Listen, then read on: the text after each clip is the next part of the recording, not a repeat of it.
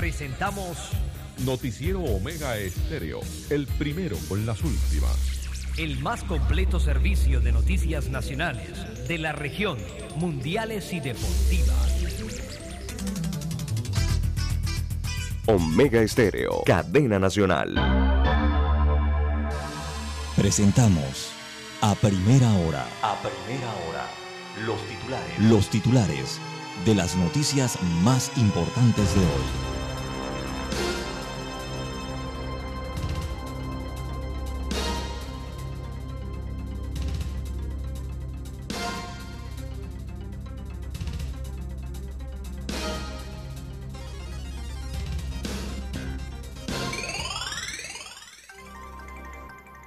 Escándalo renuncia la directora de la CENIAF en medio de polémicas con el órgano ejecutivo y las pesquisas sobre abusos de menores en albergues.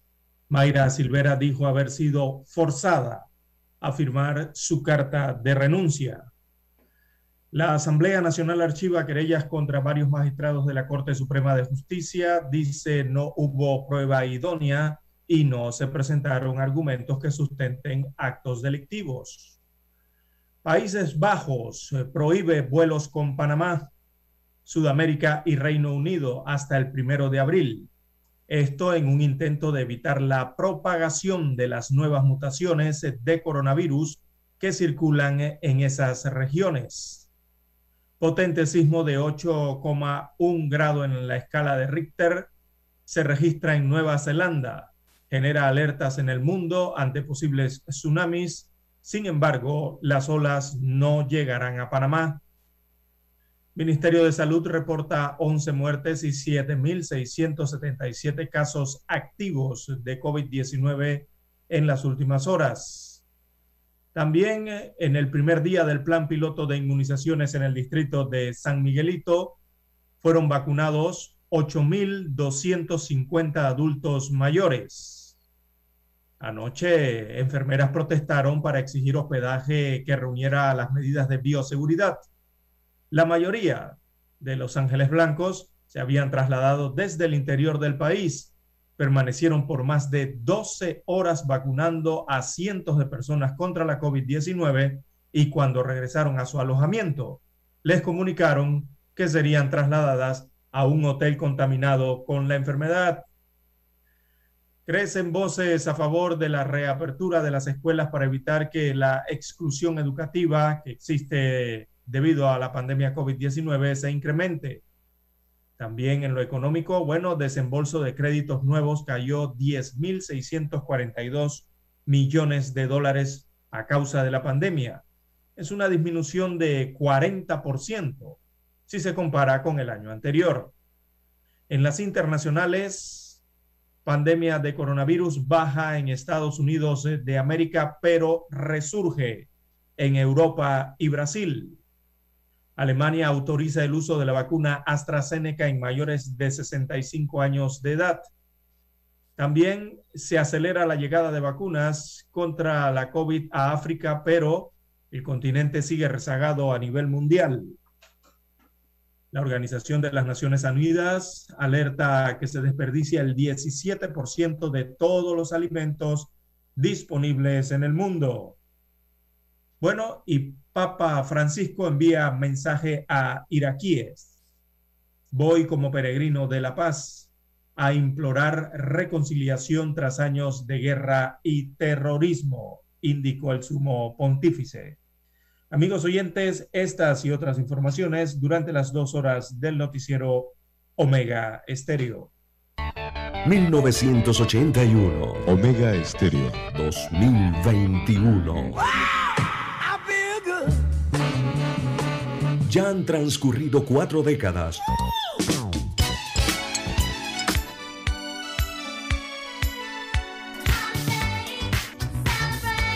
Cuatro décadas. Cuatro décadas. Cuatro décadas.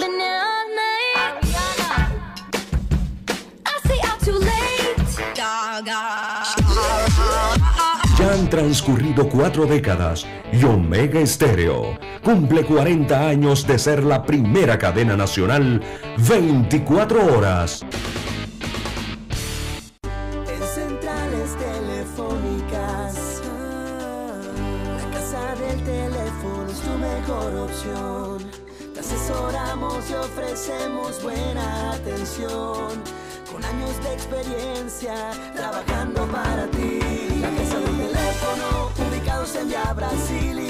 Hermosa. La casa del teléfono, líder en telecomunicaciones. La casa del teléfono, distribuidores de Panasonic. Ven a visitarnos. La casa del teléfono. 229-0465 lsdtcorp.com Distribuidor autorizado Panasonic. Para anunciarse en Omega Estéreo, marque el 269-2237. Con mucho gusto le brindaremos una atención profesional y personalizada. Su publicidad en Omega Estéreo. La escucharán de costa a costa y frontera a frontera. Contáctenos 269-2237. Gracias. El 7 de febrero de 1981 ocurrió uno de los hechos más importantes de la radiodifusión en Panamá. Escuchan transmisiones de prueba de Omega Estéreo. Los panameños fuimos testigos del nacimiento de la mejor cadena nacional en FM estéreo. Desde el dominante Cerro Azul hasta el imponente Volcán Barú. Las 24 horas. Omega Estéreo. 40 años de innovación.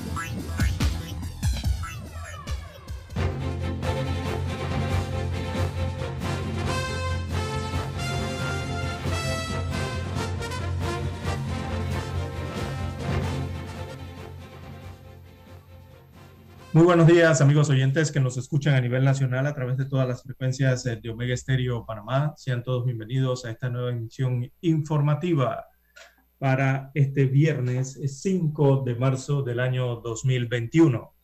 En el control maestro nos acompaña Roberto Antonio Díaz, en el estudio 1 de noticias. Este es su servidor César Lara para llevarle adelante estas dos horas informativas con las noticias locales, la, también las internacionales, que las daremos a conocer aquí con sus respectivos análisis y comentarios. Bien, dándole las gracias al Todopoderoso, antes que nada, por permitirnos esta mañana más, así es, un día más de vida, eh, y por permitirnos observar lo que ya se acerca en el horizonte panameño, esa intensidad luminosa de este nuevo día, con los rayos del astro Sol. Bien, hoy tenemos, amigos oyentes, bueno, vamos eh, primero con el reporte hidrometeorológico, no sin antes eh, brindarle excusas eh, por la transmisión del día de ayer, debido a unos problemas ocasionados en provincias centrales, debido a un accidente de, tránsito, un camión, ¿verdad? Un camión tractor. Bueno, se salió de la vía y derribó varios postes del tendido eléctrico a la altura de la carretera panamericana en el corregimiento de Coclé, acá en Penonomé, provincia de Coclé. Bueno, eso produjo entonces que eh, no hubiese fluido eléctrico por varias horas en el distrito cabecera eh, de esta provincia, en donde nos encontramos. Y bueno, eso lastimosamente produjo que no pudiéramos realizar la transmisión del día de ayer. Bien, amigos oyentes, Hoy sí, hoy sí estamos desde el centro geográfico del país, por la cintura de la hermosa franja ísmica, la región central del territorio panameño, por los lares de las tierras bajas, acá en la provincia de Coclé, con ustedes desde la ciudad de Penonomé. Este es su servidor César Lara, entonces para llevarle estas informaciones del acontecer para hoy viernes ya, finalizando la semana. Bien, eh, don Roberto Antonio Díaz, bueno, en cuanto al estado del tiempo, rapidito, habrá nublados con algunas lluvias en el Caribe y soleado en la región del Pacífico panameño. Recordemos que continúan esas incursiones nubosas desde el Mar Caribe hacia la vertiente caribeña del país.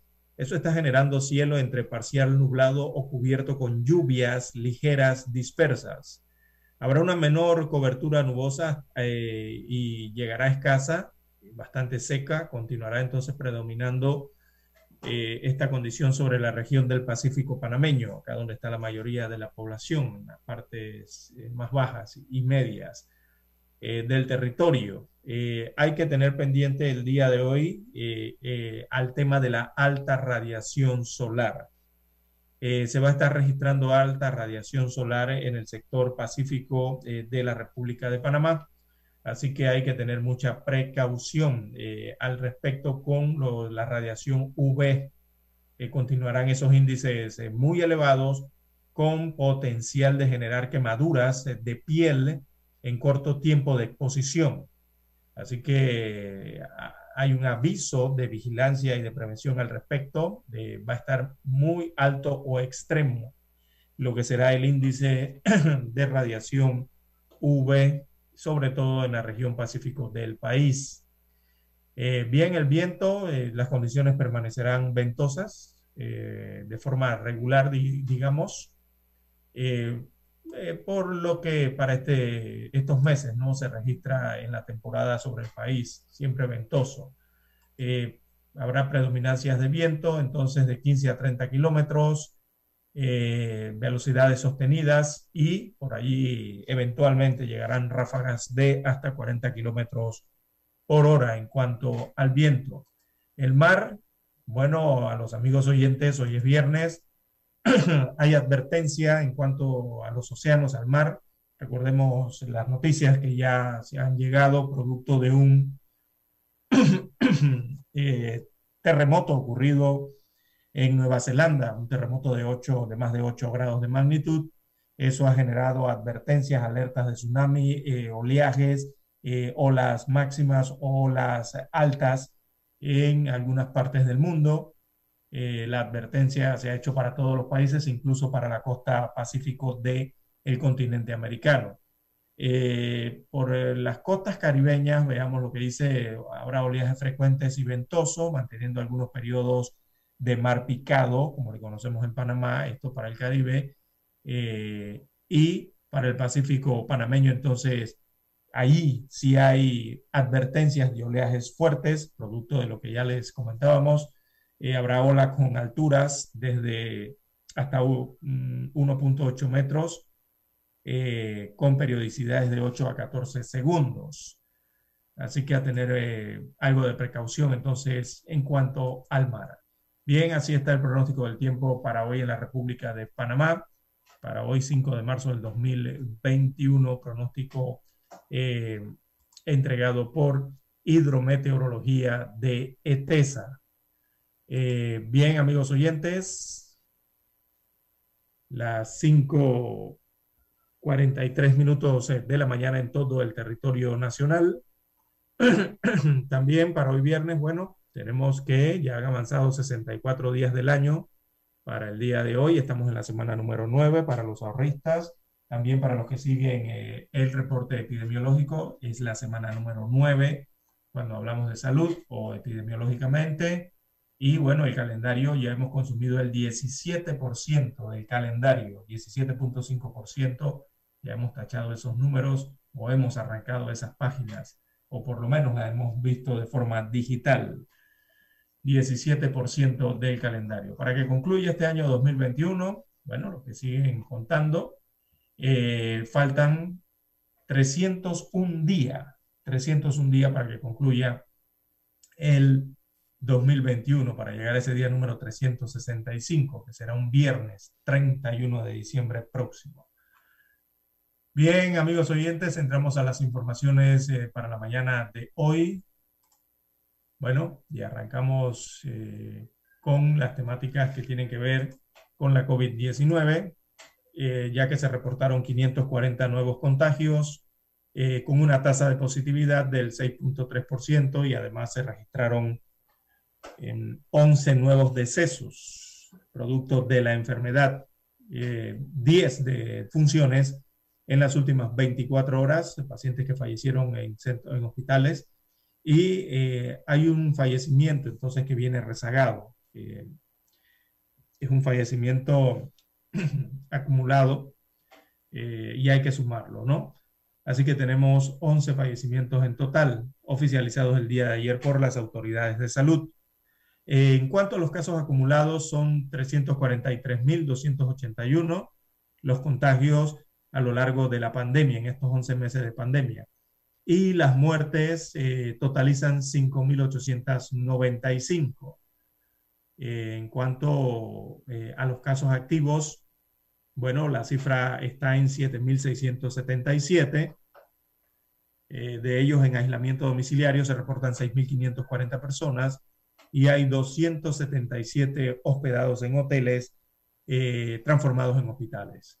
En cuanto a los hospitalizados, estos sí son los que están en sala y en unidades de cuidados intensivos. Em, en las salas, veamos la cantidad, 709. 709 pacientes se encuentran en sala en estos momentos, una cifra que ha reducido eh, constantemente y eso es bien positivo. Y en cuanto a la unidad de cuidados intensivos, eh, también bajó a 151 pacientes los ingresados en estas unidades especializadas eh, de soporte de vida, 151 en UCI y 709 pacientes se encuentran en salas eh, de hospitales. Así que una cifra bien alentadora, bien positiva, ¿no?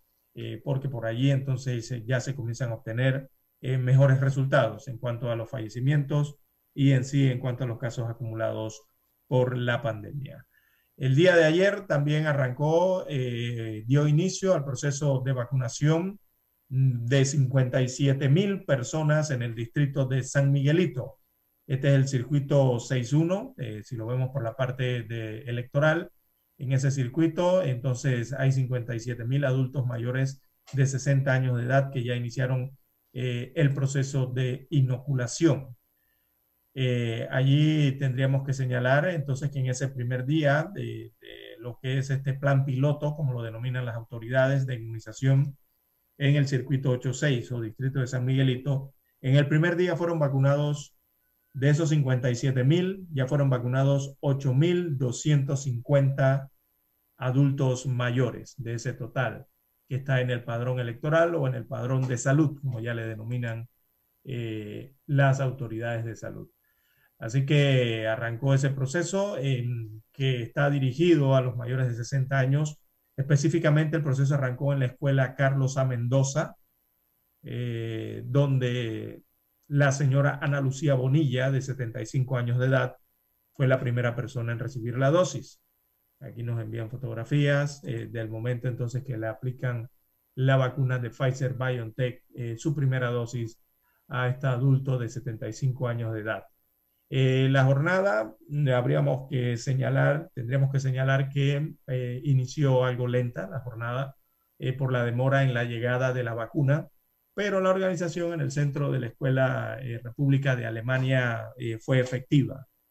la recepción, entonces, la aplicación de este fármaco y el tiempo de espera para detectar posibles reacciones no se dieron más de 20 minutos, no consumieron más de 20 minutos en ese sentido, pero el tiempo de espera para aplicar las dosis, allí sí se consumió ayer hasta más de una hora, ¿no? Están eh, teniendo las debidas medidas de precaución. Eh, las autoridades de salud eh, informaron entonces que se, se comprobó el proceso de vacunación y también se comprometieron básicamente a realizar lo que son los ajustes necesarios para que todo marche, digamos, de acuerdo al esquema establecido ¿no? por las autoridades. Eh, con motivo de que se dieron estos retrasos al inicio de la vacunación o por lo menos en el tiempo estipulado para la inoculación de cada persona.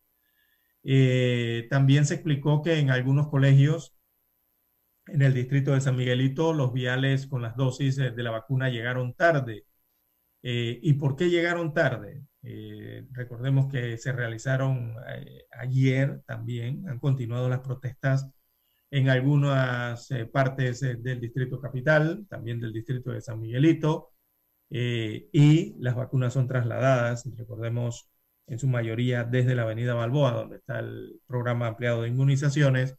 Y bueno, evidentemente en el camino se encontraron este tipo de protestas con la generación de eh, congestionamiento vehicular. Eso, según las autoridades, fue lo que ocasionó que en, en la escuela Carlos A. Mendoza llegaran algo retrasadas las vacunas para su aplicación.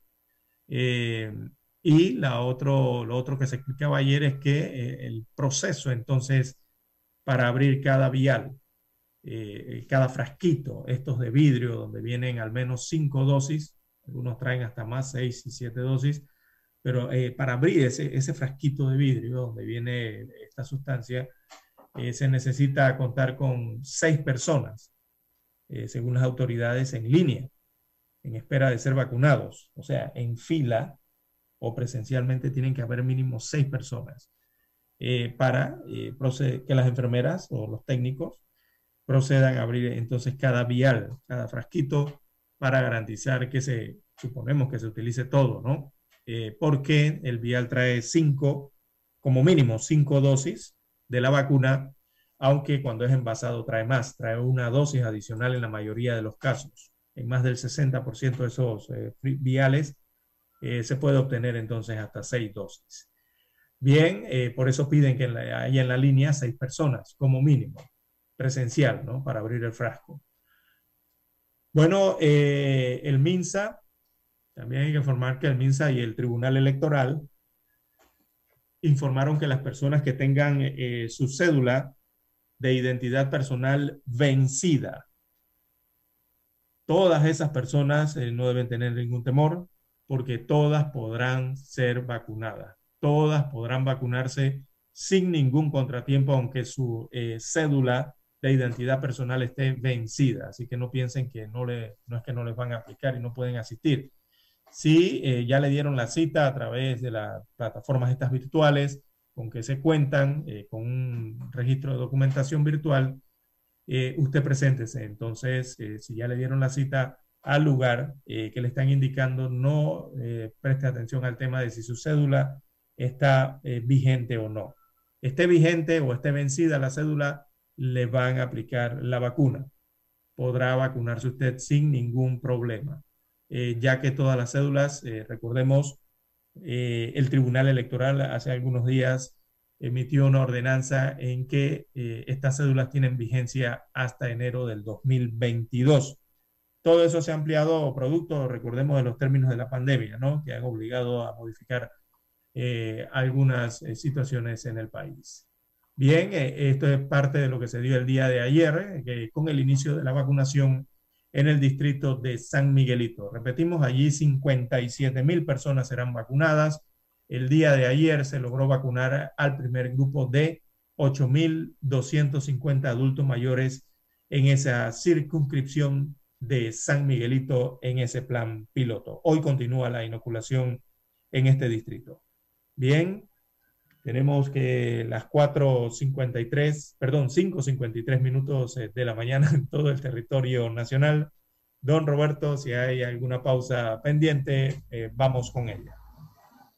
Comparta con su familia quedándose en casa. Si tiene que salir, quítese los zapatos al ingresar a casa y lávese las manos apenas llega. Recuerde limpiar constantemente superficies de mucho uso como mesas y áreas de baño. Este es un mensaje de Omega Estéreo. En 1981 apostamos a la calidad del sonido FM estéreo. Omega. En 2021 seguimos a la vanguardia. Esta es la generación Omega. Somos Omega Estéreo. 40 años siendo la cadena nacional en FM estéreo, pionera en Panamá.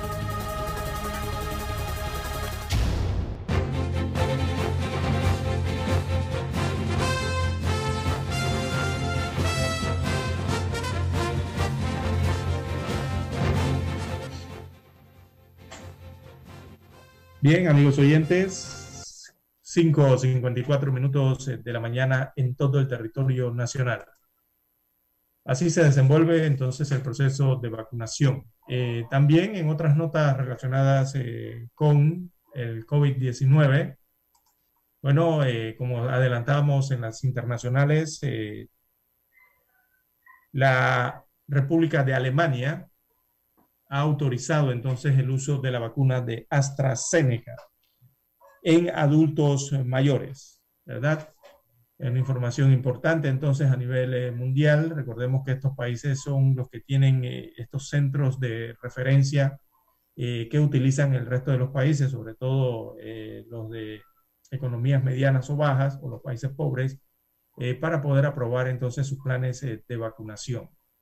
El día de ayer entonces informó Alemania que ya han aprobado el uso de esta vacuna, esta vacuna británica es un conjunto británico-sueco, ¿no?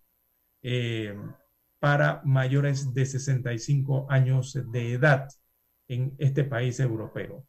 De allí se toma entonces eh, las referencias eh, para el resto del, del, mundo, ¿no? También esperando lo que es la decisión que aún no ha tomado la FDA de los Estados Unidos de América en cuanto a esta vacuna británica sueca de la AstraZeneca. Todavía no ha recibido la autorización por parte de la FDA. Eh, bueno, ellos a inicio de año, recordemos, dijeron que eh, iban a estar analizando, viendo esa documentación que les había sido entregada en diciembre, imagínense ustedes. Toda esa documentación se la había entregado en diciembre la farmacéutica europea eh, a la FDA y ellos dijeron que iban a analizar eso y verlo para el mes de abril. Imagínense, enero, febrero, marzo, abril. Para finales de marzo, inicios de abril, estarían analizando lo que es la aprobación de eh, la aprobación o no, ¿no? De, esta vacuna de AstraZeneca por parte de la FDA. Ya otros países se han adelantado, ellos también tienen sus metodologías para la certificación de estos fármacos, tienen cómo hacer la inspección, ¿verdad?, de todos estos laboratorios que generan eh, vacunas y los estudios que ellos realizan. Así que Alemania ha autorizado este uso con esta decisión. Este país espera acelerar lo que es la campaña de vacunación en su territorio contra la COVID-19, eh, que ha sido criticada por los ciudadanos eh, alemanes debido a la lentitud. Imagínense de un país como Alemania, ¿no? Pero están tomando sus debidas precauciones y también la, el retraso ha venido por el tema de que eh, no han sido aprobadas estas vacunas. Así que todo eso genera retrasos no simplemente en estos países primermundistas, amigos oyentes, sino en el resto del mundo. Panamá también está esperando, ¿no? Eh, la Comisión Alemana de, Vacunas aprobó eh, ayer el fármaco de AstraZeneca y de la Universidad de Oxford en personas mayores de 65 años de edad, según versa el anuncio del Ministerio de Salud alemán en su página web. La, comisión entonces recomienda que la vacuna AstraZeneca para las personas mayores de 65 años eh, también es una buena noticia para las personas ancianas que esperan la inyección, según aclaraba Jens Spahn, que es el ministro de Salud alemán en un comunicado. Eh, la canciller alemana Angela Merkel eh, adelantó eh, anoche que la comisión iba a dar su visto bueno y que su gobierno apoyaría la decisión. Así que Alemania no había autorizado hasta ahora el uso de esa vacuna en personas de 65 años o más, argumentando que no existían datos científicos suficientes del laboratorio británico sueco que las fabrica, en este caso AstraZeneca. Así que por, eh, digamos, estos estudios recientes se suministraron eh, nuevos elementos, ¿no? Eh, que han permitido a todas estas autoridades elevar, aumentar la edad máxima de personas que reciben la vacuna. Así que con esta decisión se espera acelerar, repito, la campaña de vacunación en Alemania, que ha sido criticada por la lentitud que han tenido, ¿no? y según los datos oficiales, eh, desde finales de diciembre se han vacunado a 2.7% de la población con alguna de las tres vacunas autorizadas. En Alemania, recordemos, utilizan la vacuna Moderna, utilizan la vacuna de Pfizer BioNTech y la vacuna de AstraZeneca. Ahora la de AstraZeneca la van a utilizar en mayores de 65 años de edad para avanzar lo que es la inoculación de la población de ese país. Eh, miren, tienen 2.7% nada más. Bueno, poblacionalmente es distinto, ¿no? Ya Panamá lleva más del 5, está por el 6% del de, eh, porcentaje de vacunación de su población. eh, o por lo menos ha adquirido, perdón, vacunas para ese porcentaje, para casi el 6% de la vacunación con los cuatro lotes que han llegado de Pfizer BioNTech. Es hora de escuchar las notas eh, del glorioso himno nacional.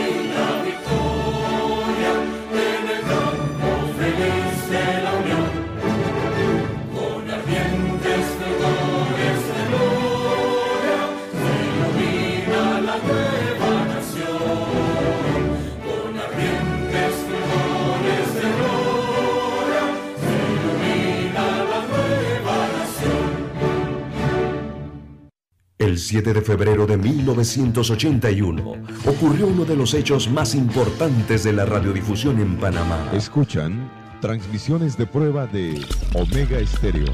Los panameños fuimos testigos del nacimiento de la mejor cadena nacional en FM estéreo. Desde el dominante Cerro Azul hasta el imponente Volcán Barú. Las 24 horas. Omega Estéreo. 40 años de innovación.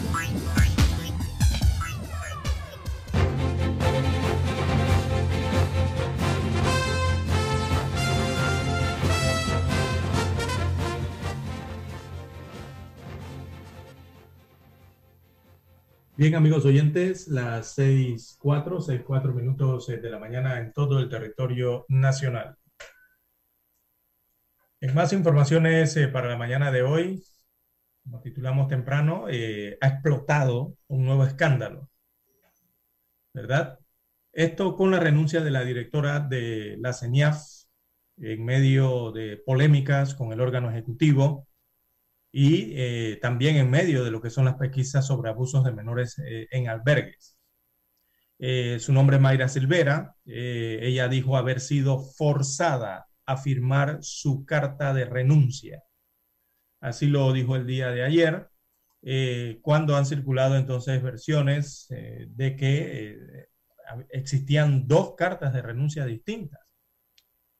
¿Verdad? Y posteriormente entonces la hoy funcionaria informó que eh, ella no había renunciado al cargo, que no tenía por qué renunciar a su cargo. no había motivos de ese por qué. Y bueno, eh, hasta el momento entonces eh, se mantiene firme lo que es su renuncia, pero realizando algunas acotaciones en cuanto a, a, cómo se verificó toda esta situación. Bien, Mayra Inés Silvera es su nombre completo. Ella apenas duró, digamos, de esta fecha, dos semanas.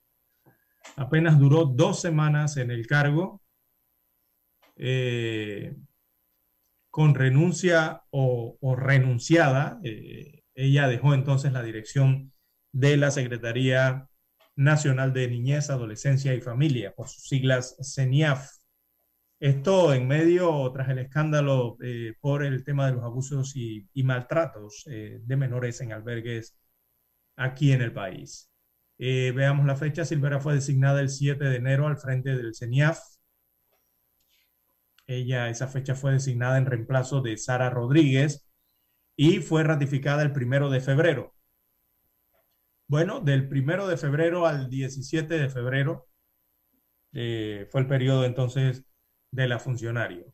Dos semanas duró en frente de la CENIAF y se constituye entonces en la primera renuncia, eh, oficialmente hablando, de un funcionario por motivos eh, de estas investigaciones o, esto, o este escándalo por abusos de maltrato en albergues.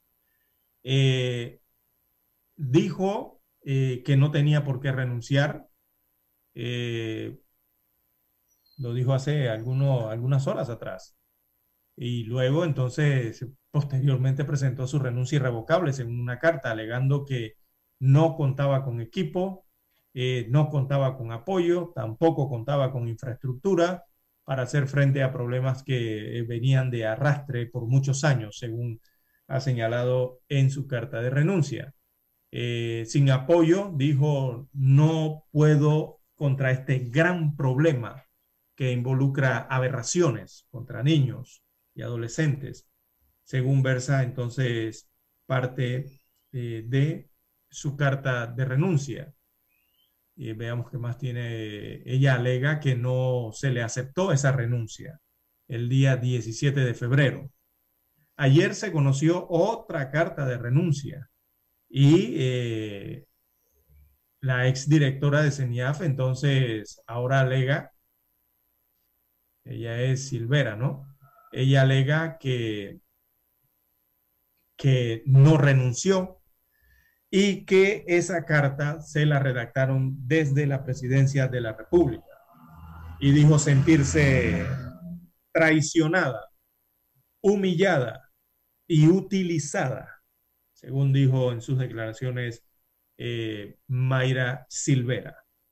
Eh, por semanas, entonces, eh, recordemos, se han venido realizando protestas frente a la sede del CENIAF para reclamar eh, su renuncia, en este caso de la renuncia de la, eh, quien está en la dirección del CENIAF, que eh, recaía sobre sus hombros, ¿no? luego de conocidas entonces los otros cambios que se dieron en semanas anteriores. desde, desde la presidencia de la República se informó igualmente el día de ayer que Mayra Silvera sería reemplazada por un abogado. Este abogado designado es de nombre Félix Humberto Paz Félix Humberto Paz. Eh, ha sido el reemplazo entonces designado ayer eh, para eh, dirigir lo que es la CENIAF. señala parte de su currículo entonces que tiene experiencia en materias, veamos, en materia de derechos humanos. Señala entonces parte de el comunicado que emite el órgano ejecutivo designando a un nuevo director en la CENIAF. Bueno, eh, la verdad es que no hay mucho que agregar en este tema porque seguimos en lo mismo. La verdad es que se siguen lo mismo, renuncien no renuncien, hayan protestas, eh, se realicen o no, eh, seguimos en lo mismo. El país sigue exigiendo que su sociedad sigue exigiendo que se valore a la población infantil, que se valore sus derechos, eh, porque evidentemente ese es nuestro capital humano a futuro. Así que en Panamá necesitamos, necesitamos realmente un sistema de protección eficiente y que esté bien articulado. Me refiero a la parte institucional, que es la parte más lesionada en este tema. Aquí no es las personas que están en estos altos cargos. Esas personas pueden ir, venir, pueden ser eh, eh, reemplazadas. Aquí el tema es que se respete la institucionalidad de estas eh, entidades y del trabajo que tienen que hacer estas entidades o para lo cual fueron creadas.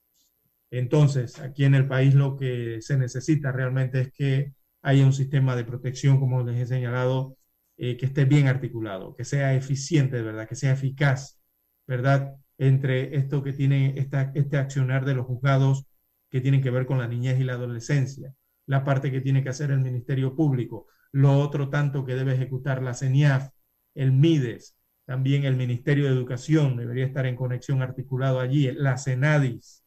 Todas esas son instituciones eh, primordiales, en, este caso, para atender eh, el tema de la niñez y la adolescencia. Eh, lo, lo, otro que tiene que ver con los centros de atención privados, ¿verdad? En donde se atienden a estos niños, sean privados o sean públicos, que se utilizan para estos menesteres. Eh, esa es la exigencia, es la exigencia que viene haciendo la población, que viene haciendo la gente, que vienen haciendo los ciudadanos del país, la sociedad en general. Y a todo esto hay que sumarle que en Panamá no hay una ley integral de protección a la infancia. No la hay. Y sin esa ley no se puede garantizar lo que es la atención, por lo menos prioritaria, que se requiere eh, para los menores de edad, sean infantes, niños o adolescentes. Eh, y sobre todo tratar de garantizarle la atención eh, primaria, ¿verdad?, a los más vulnerables. Entonces, no hay ley de protección integral en el país. imagínense usted lo que podría estar ocurriendo con los entes, los actores que tienen que velar por esta situación en nuestro Panamá. Así que la gente sigue pidiendo una atención que garantice el cumplimiento y el acceso a los derechos de vida de los niños, todos sus derechos, ¿verdad? Educación, vivienda, a todas estas situaciones. Eh, los derechos también que tienen que ver con la familia, donde están incluidos los niños, eh, el tema del derecho a la salud, el tema a la educación, a la protección contra toda forma de abusos y maltratos, entre otros tantos que están esbozados allí en la Declaración eh, de Derechos Humanos, que también incluye los derechos a los niños. Bueno, parte de lo que ocurre entonces eh, con este tema de eh, los abusos y el maltrato en los albergues del país. Continúan las investigaciones, es la primera renuncia que se da oficialmente posterior y después del cambio entonces les informamos lo que ha ocurrido con el arresto de algunos miembros de uno de los albergues eh, eh, eh, involucrados en este asunto. Vamos a la pausa, Roberto, y retornamos. En 1981 apostamos a la calidad del sonido FM estéreo. Omega. En 2021 seguimos a la vanguardia. Esta es la generación Omega. Somos Omega Estéreo 40 años siendo la cadena nacional en FM estéreo pionera en Panamá. Esta es Omega Stereo.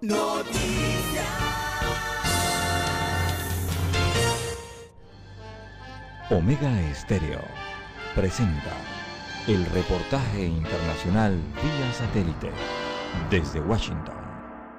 La lucha contra la corrupción es una demanda continua de la sociedad guatemalteca después de la revelación de múltiples casos de actos anómalos en entidades del Estado que vinculaban a altos funcionarios desde 2015. El 20 de enero de 2020 fue creada la Comisión Presidencial contra la Corrupción que durante 13 meses de trabajo ha presentado 14 denuncias ante el Ministerio Público y dos ante la Contraloría General de Cuentas. Su director, Oscar Dávila, explica que entre las personas investigadas hay funcionarios de gobierno y empresas privadas. 72 personas de gobierno investigadas y 75 personas relacionadas al sector privado. La comisión trabaja con el apoyo de la Embajada de Estados Unidos. Sin embargo, Dávila admite que pese a los proyectos que se han iniciado, aún falta mucho por hacer. Falta mucho por hacer, definitivamente y estamos hablando de 293 mil empleados y servidores públicos solo del organismo ejecutivo. Pese a los avances que la comisión señala, los guatemaltecos siguen quejándose de la corrupción. Para el analista Gustavo García Font, este es un fenómeno que viene de muchas décadas atrás y esto provoca que sea percibido como parte de la sociedad, pero no es imposible de erradicar.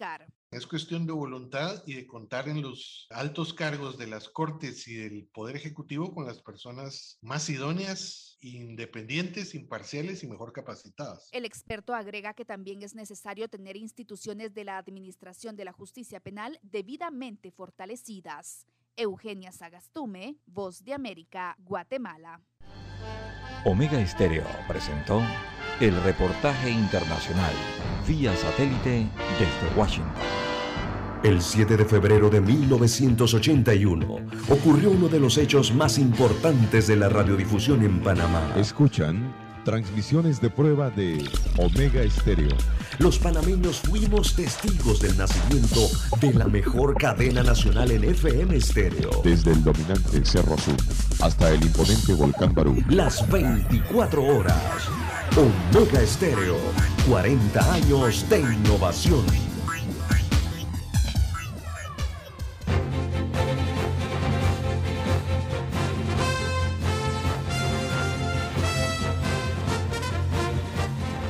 Bien, amigos oyentes, tenemos las 6:16 minutos de la mañana en todo el territorio nacional, a manejar con mucho cuidado.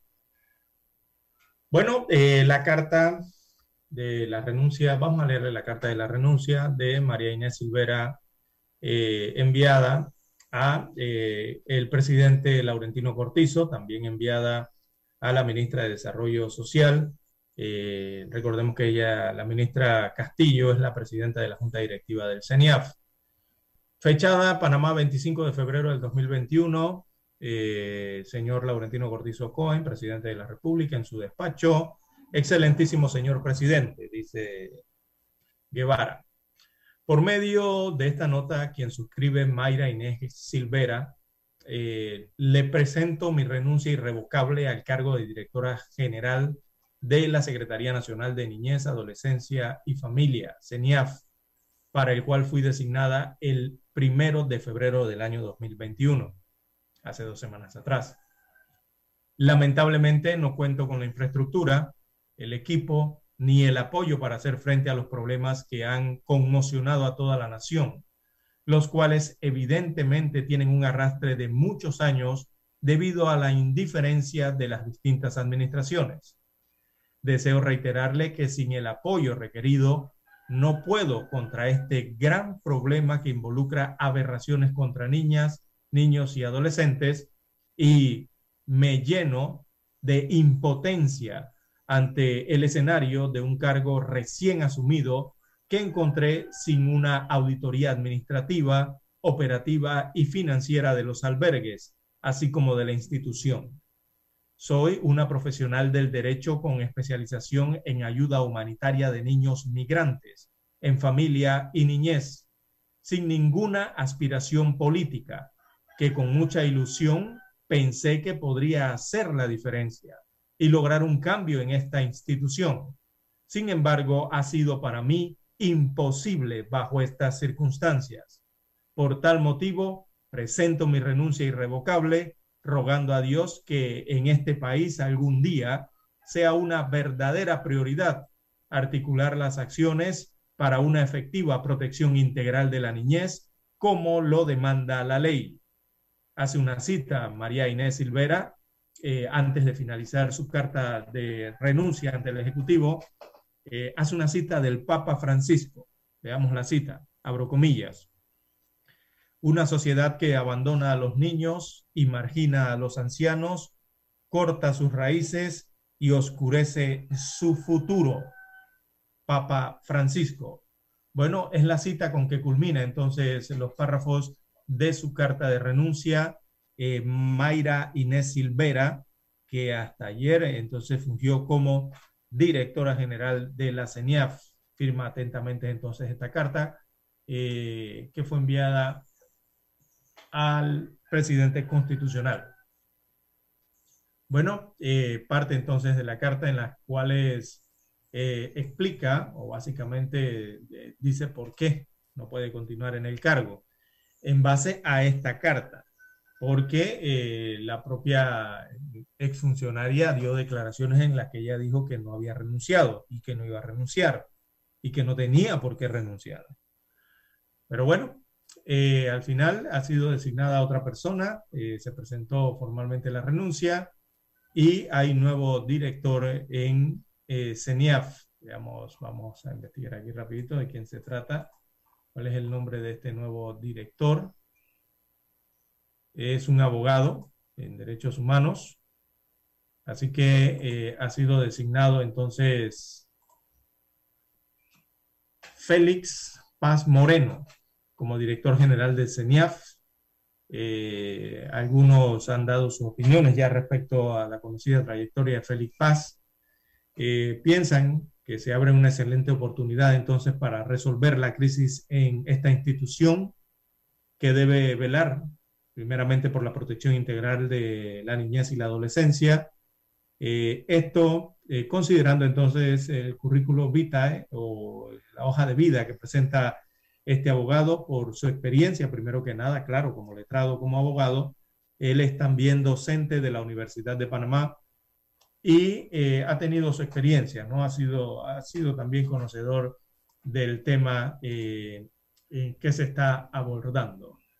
Bueno, eh, la estrella de Panamá señala hoy en sus páginas, veamos lo que dice La Llorona, dice, de malagradecidos está lleno el infierno.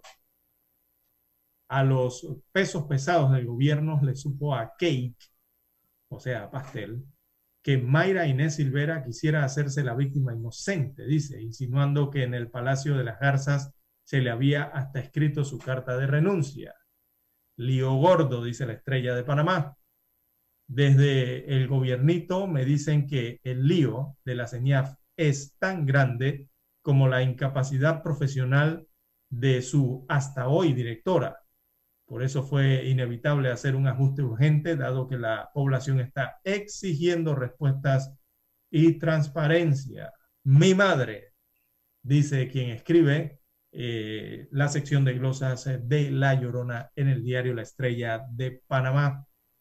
En lo que sí tienen razón es que es un lío enorme este de eh, las, eh, los abusos en albergues y menores. Es evidente que es muy difícil, muy difícil, complejo, un problema complejo, el tema de garantizarle entonces el derecho a la convivencia familiar, primero a los niños y a las niñas que están en víctimas eh, de eh, abusos y también que son víctimas de abandono. Esto ante todas estas revelaciones que estamos viendo sobre situaciones de evidente maltrato hacia niños y niñas por instituciones en el país, que están obligadas, primero que nada, a salvaguardar la integridad, a salvaguardar todos los derechos de los niños, principalmente los tres, ¿no? que son eh, la integridad en el tema de seguridad, eh, su salud y la educación. Esos son los tres pilares básicos de cada institución, eh, hablando del Estado central. Si un Estado no brinda seguridad, no brinda salud y no brinda educación, entonces está muy mal ese Estado, está muy mal la administración, la gestión. Eso es lo básico que debe suministrar cualquier gestión gubernamental. Eh, siguen las reacciones de rechazo, entonces, en cuanto a la situación en estos albergues, eh, siguen exigiéndose las investigaciones y las sanciones para los responsables.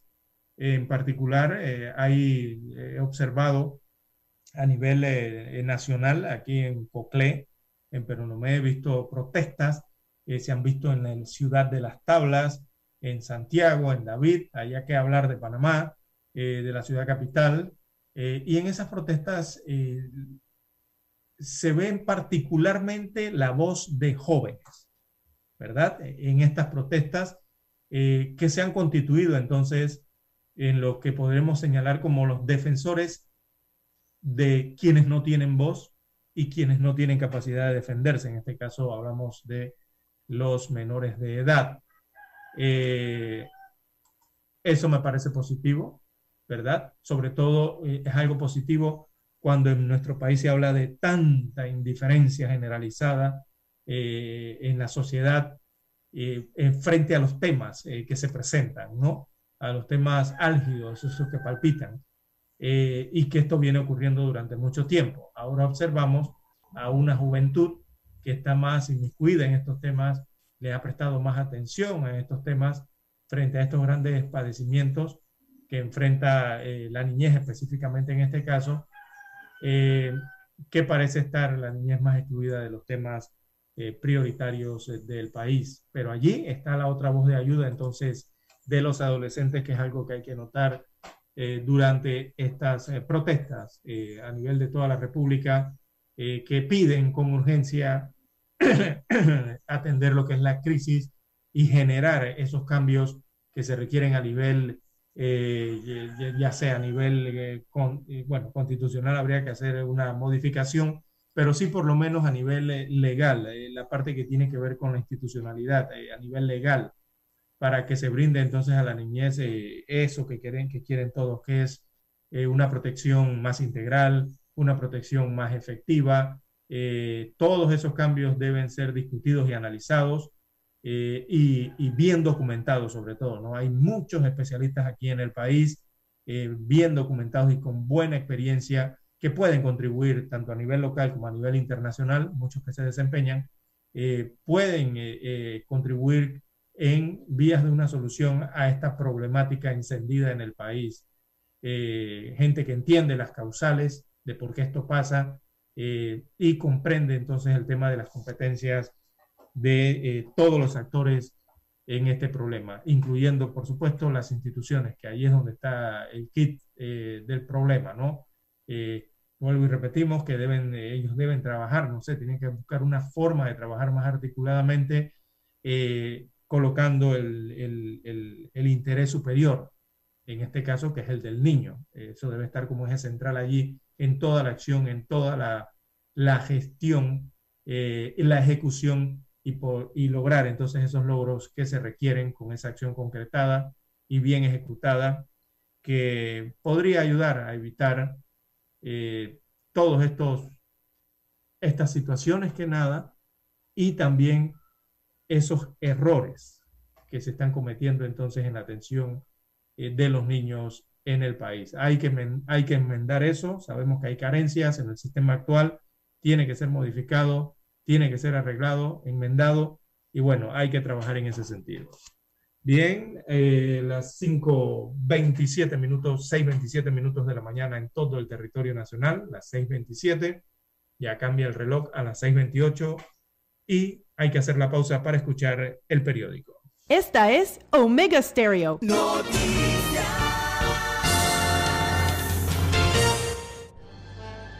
Omega Estéreo presenta el reportaje internacional vía satélite desde Washington. La Fiscalía de Bolivia informó que siete dirigentes estudiantiles fueron aprendidos en el marco de las investigaciones por la tragedia ocurrida el martes en el Departamento de La Paz. La acusación es por homicidio y lesiones graves y gravísimas. Una convocatoria irregular a una asamblea en la Universidad Pública de la ciudad de El Alto terminó con la vida de siete jóvenes cuando una baranda en el cuarto piso del edificio se dio por forcejeos de la multitud asistente. Cuatro estudiantes aún se encuentran internados con diagnóstico reservado. El informe corresponde al secretario de la Fiscalía, Edwin Quispe. Nuestro fiscal general ha instruido se proceda a una investigación rigurosa para poder actuar de manera inmediata. En las últimas horas, a través de medios locales, se conoció que podría existir un supuesto pacto de silencio que dificultaría las investigaciones. Al respecto, el rector interino de la Universidad Pública de El Alto, Carlos Condori, respondió. Acá no hay un silencio. Hemos facilitado los videos a la FELCC, hemos facilitado todos los elementos necesarios. Mientras tanto, familiares y amigos de estos jóvenes que recién empezaban sus carreras piden desesperadamente justicia. Más que un amigo, era un hermano. Siempre ha estado pendiente de nosotros, siempre nos hablaba. El presidente Luis Arce y otras autoridades nacionales lamentaron el hecho y comprometieron su ayuda para las familias afectadas. Aún falta que se cite a declarar al último dirigente estudiantil que firmó la convocatoria irregular a la Asamblea. Fabiola Chambi, Voz de América, Bolivia. Omega Estéreo presentó el reportaje internacional vía satélite desde Washington. Omega Estéreo, la radio sin fronteras. Problemas de tierra, accidentes graves, reclamos a aseguradoras, incumplimientos de contratos, reclamos de herencias, todo asunto civil y penal, consulte al 6614-1445. Ahora contamos con el servicio de asesoría, confección de pliegos de cargos, impugnación y defensa en materia de contrataciones públicas. 6614-1445. En 1981 apostamos a la calidad del sonido FM estéreo. Omega. En 2021 seguimos a la vanguardia. Esta es la generación Omega. Somos Omega Estéreo. 40 años siendo la cadena nacional en FM estéreo, pionera en Panamá. Presentamos Escuchando el periódico. los titulares de primera plana de los diarios locales de hoy.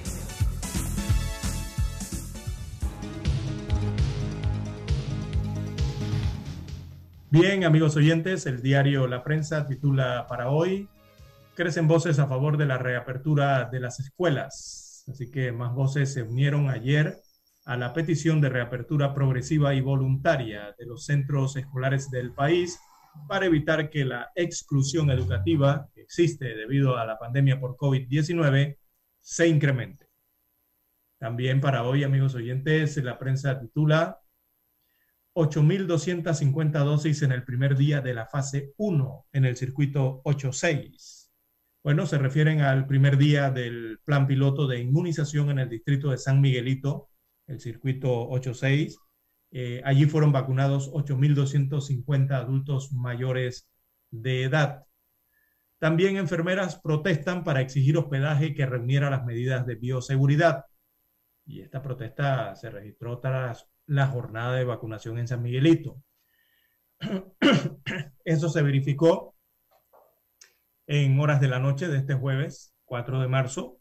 Eh, un grupo de enfermeras cerró la entrada de la terminal de transporte de Albrook en Ancón para exigir eh, lo que es un hospedaje digno luego de permanecer más de 12 horas inmunizando a cientos de personas contra la COVID-19 en el primer día de vacunación en el circuito 86 en el distrito de San Miguelito. Lo que hay que mencionar allí también es que, bueno, la mayoría de estas enfermeras que estaban en protesta eh, se trasladaron, fueron traídas desde el interior de la República hacia la ciudad capital. La mayoría son del interior eh, que van a, llegan como apoyo para el proceso de vacunación en la ciudad capital. Y bueno, ellas les anunciaron que iban a ser hospedadas en un hotel eh, ubicado en el centro comercial de Albrook Mall. eh, y cuando regresaron de la vacunación, después de estar más de 12 horas inoculando, les informaron que serían trasladadas a otro hotel dentro de la ciudad capital, pero ese hotel entonces eh, supuestamente era un hotel contaminado con COVID-19. Allí las iban a hospedar. Esto generó la molestia, este anuncio, y entonces procedieron a hacer el cierre eh, de esta vía allí a la altura de Albrook. Eh, se logró conversar con ellas anoche y quedaron hospedadas entonces en el hotel inicial, en su alojamiento inicial en el sector de Albrook Mall. Bien, en otros títulos eh, también del diario La Prensa eh, para el día de hoy, tenemos en más titulares eh, del rotativo. Asamblea archiva querellas contra varios magistrados de la Corte Suprema de Justicia. Se informa entonces que no hubo prueba idónea y no se presentaron los argumentos que sustentaran los actos delictivos. Eso según se informó eh, desde la Asamblea Nacional. También en otros títulos, eh, para la mañana de hoy del diario La Prensa, Minsa reporta 10 muertes y 7.677 casos activos de la COVID-19 en las últimas horas. Eh, veamos el informe, es el informe epidemiológico del jueves 4 de marzo. Allí se registran eh, 10 fallecimientos. Hay que hacerle la acotación al diario La Prensa de que se trata de 10 fallecimientos en las últimas 24 horas, pero también se registró una defunción rezagada. Así que en total son eh, 11 las muertes reportadas por salud del día de ayer, correspondiente a fecha 4 de marzo. Y también el reporte indica 540 casos positivos nuevos, o sea, son 540 nuevos contagios en las últimas 24 horas. También eh, la prensa titula hoy, desembolso de créditos nuevos cayó 10.642 millones de dólares por pandemia. Bueno, esa es la cantidad de préstamos que se dejaron de desembolsar. Así que los préstamos nuevos desembolsados en el 2020 por los bancos con operaciones locales sumaron 15.668 millones de dólares, lo que representa una disminución del 40.4% si se comparan con los 26.310 eh, millones de dólares concedidos el año anterior, o sea, en el 2019. Así que del 2019 con respecto al 2020 la variación es de 40%. Eso significa que se dejó de prestar al menos 10.642 millones de dólares, esto por motivos de la pandemia.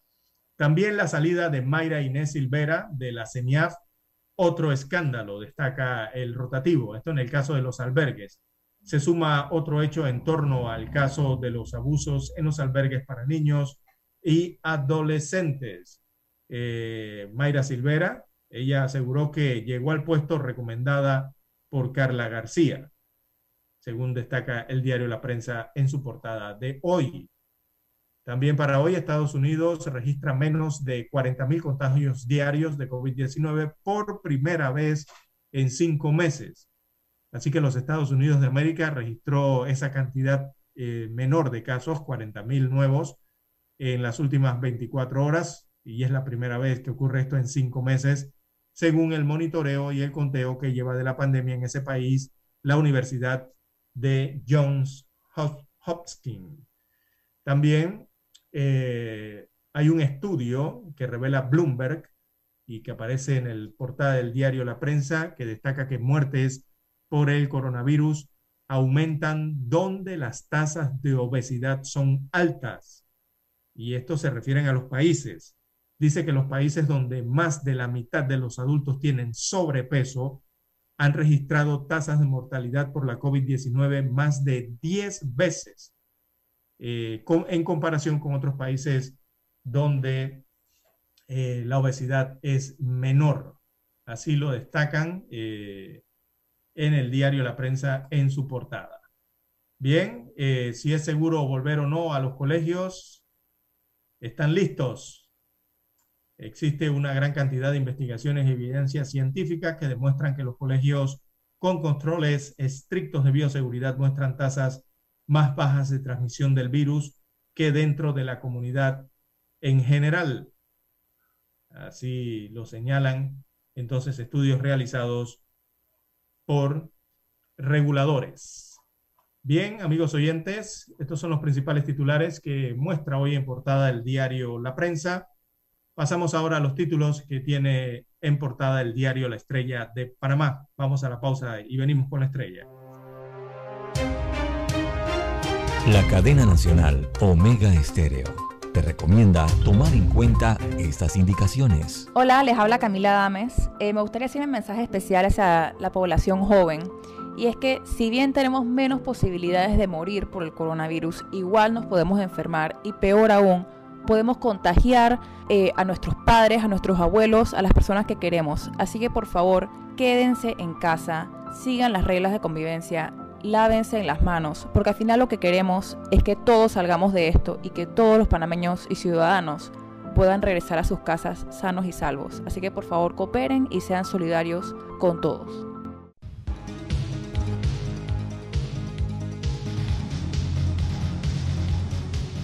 Bien, amigos oyentes, la decana de la prensa nacional titula para este viernes 5 de marzo.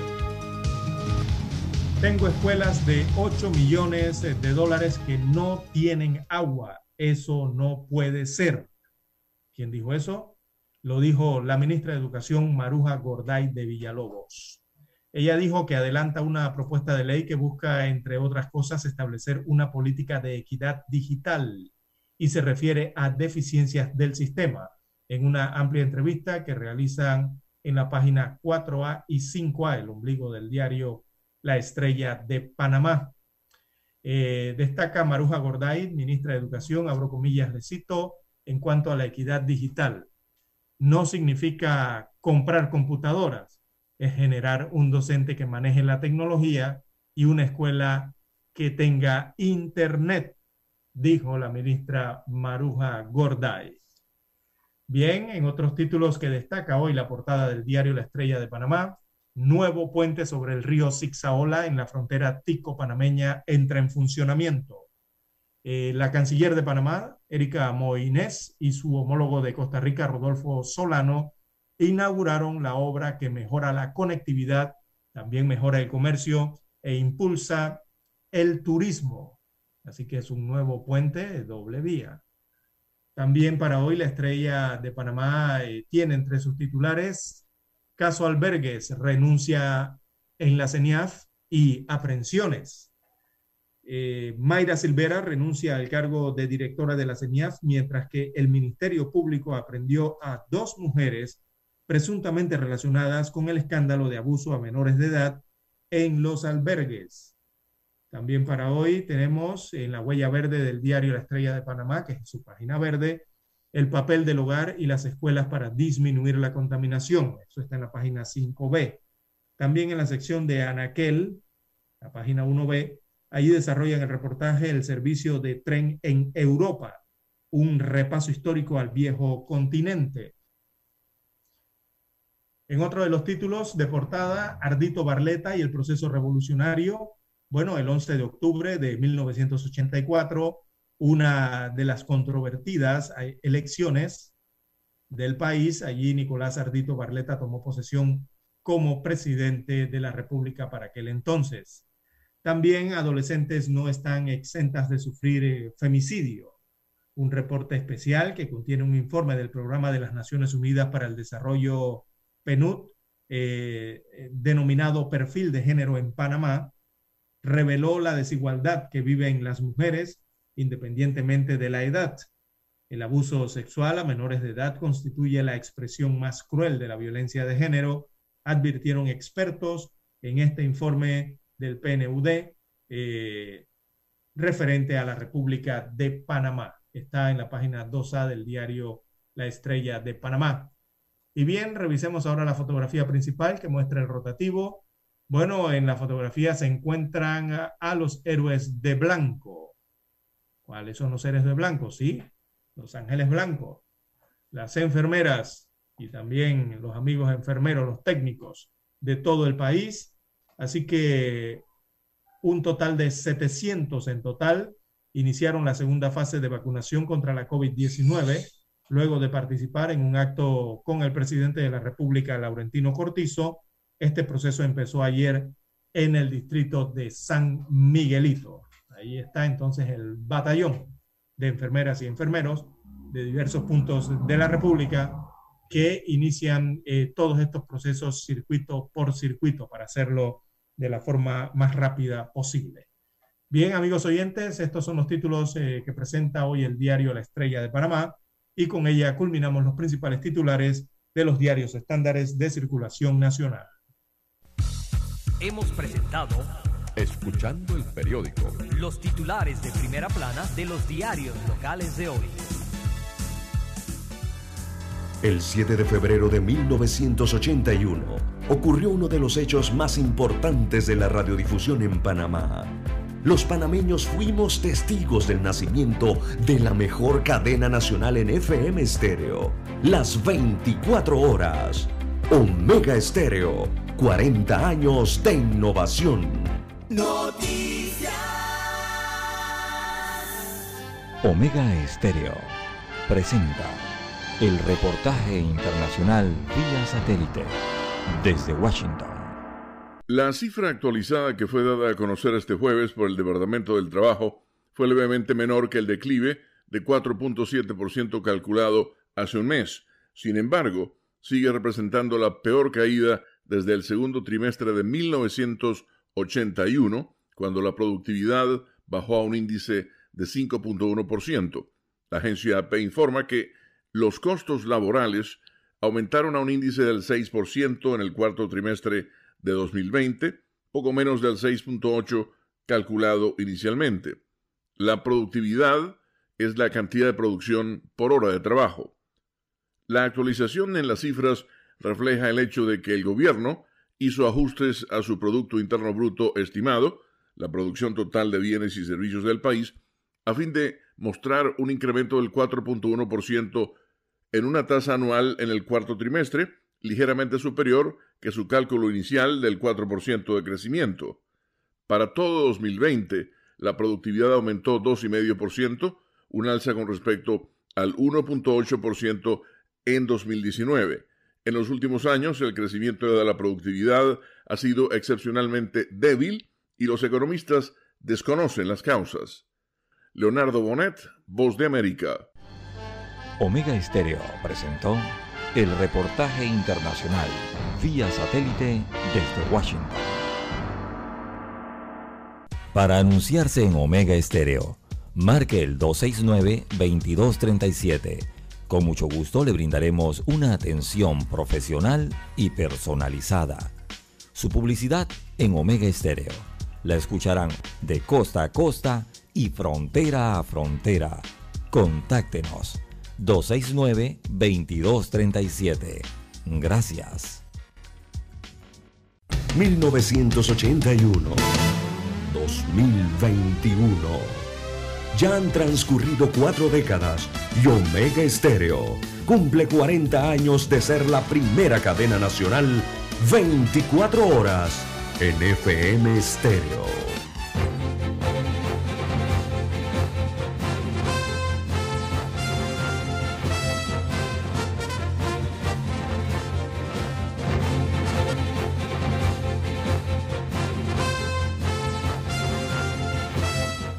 Bien, amigos oyentes, las 6:47, 6:47 minutos de la mañana en todo el territorio nacional.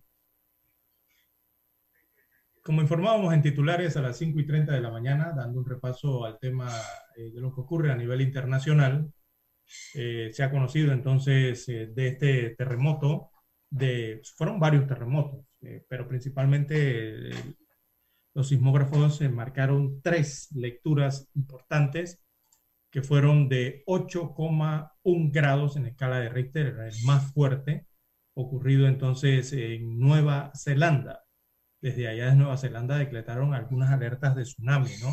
Frente a estos eh, fuertes terremotos, marquémoslos en tres hasta el momento, 8,1 marcó uno, 7,4, también otro que se dio ayer en el mismo lugar, y otro de 7.1 grados en escala de Richter, allá en Nueva Zelanda. Eh, esto generó, por supuesto, que los centros mundiales, ¿no? que dan seguimiento a estas alertas eh, de terremoto y también de tsunami se activaran, y para el Pacífico emitieron algún tipo de alerta, ¿verdad? Eh, indicando de posibles oleadas en Nueva Zelanda, que ya ocurrieron, allá en Tonga, en Samoa estadounidense también, y algunas otras islas del Pacífico, eh, sin embargo, en Panamá eh, se dijo que eh, los posibles tsunamis o las posibles oleadas no representaban peligro ¿no? para las costas panameñas ni de la región. Así que acá en Panamá por lo menos se mantiene entonces, según las autoridades de protección civil, la vigilancia y se esperan olas con alturas entre 0.3 centímetros a un metro con llegada entre las 4 de la mañana 4 y 20 de la mañana de hoy o 5, ¿no?